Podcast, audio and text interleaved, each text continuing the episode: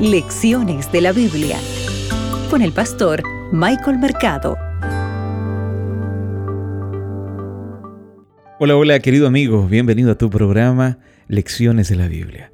Hoy vamos a meditar en la palabra de Dios, así que para hoy jueves 26 de enero, proyectos especiales, ofrendas de frascos. Abre tu Biblia, que juntos escucharemos la voz de Dios. Hoy meditaremos en Marcos el capítulo 14, el versículo 3. El texto bíblico dice lo siguiente. Pero estando él en Betania, en casa de Simón el leproso, y sentado a la mesa vino una mujer con un vaso de alabastro de perfume de nardo. Era de nardo puro, de mucho precio, y quebrando el vaso de alabastro, se lo derramó sobre su cabeza. Sabes, el regalo de María valía 300 denarios y esto equivalía aproximadamente al salario de casi todo un año. Muy probablemente era una ofrenda de frasco grande, sin duda alguna. Después de este incidente, ¿sabes lo que pasó? Aquí aparece otro hombre, muy conocido. Tal vez tú escuchaste de él, Judas, ¿verdad? ¿Y qué fue lo que hizo Judas, que formaba parte de los doce? Él traicionó a Jesús por un poco más de la tercera parte de esa cantidad.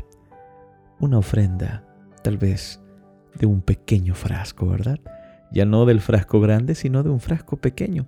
30 piezas de plata. Amigo, amiga, se necesita verdadero amor y compromiso para ofrendar del frasco grande, de nuestras inversiones. Pero lastimosamente cuando nos volvemos codiciosos, como lo hizo Judas, podemos vender nuestra alma por casi nada. Ahora, yo quiero que vayas en tu Biblia a Hechos, el capítulo 4. Mira lo que también nos enseña aquí la palabra de Dios. El capítulo 4, versículo 36 y 37.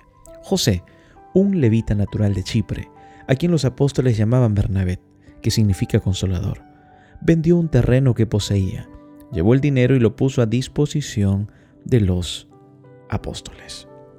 Mira, Aquí aparece Bernabé. Este era un compañero, ¿no? Del apóstol Pablo y también conocido como grande misionero. Eh, la obra y las actividades de Bernabé se mencionan muchas veces en el Nuevo Testamento, aproximadamente 28 veces. Pero el fundamento de todo esto se establece en el primer pasaje donde se lo menciona, ¿verdad? Leemos acerca de su entrega, una verdadera una ofrenda, ¿verdad?, de frasco grande. ¿Qué fue lo que hizo? Él vendió un terreno que poseía y llevó el dinero y lo puso a disposición de los apóstoles para la obra de Dios. Qué maravilloso ejemplo de las palabras de Cristo cuando él menciona en Mateo 6:21, porque donde esté el tesoro de ustedes, allí también estará tu corazón. Yo te pregunto, ¿dónde está puesto tu tesoro? ¿Cuál es lo más grande y valioso que tú tienes, lo más preciado? Donde esté ahí tu tesoro, ahí también estará tu corazón. Yo te invito hoy para que tú abras tu corazón y entregues tu vida a Cristo, para que tú puedas agradecer a Dios y entregar tu ofrenda con amor. Donde quiera que tú estés, busca una iglesia adventista, acude a ella y conocerás más de la bendita esperanza que está en Jesús. Si tienes una Biblia, ábrela léela, ora a Dios, conversa con Él. Y recuerda, mis oraciones son por ti y por tu familia. Que Dios te acompañe. Acabas de escuchar Lecciones de la Biblia con el pastor Michael Mercado.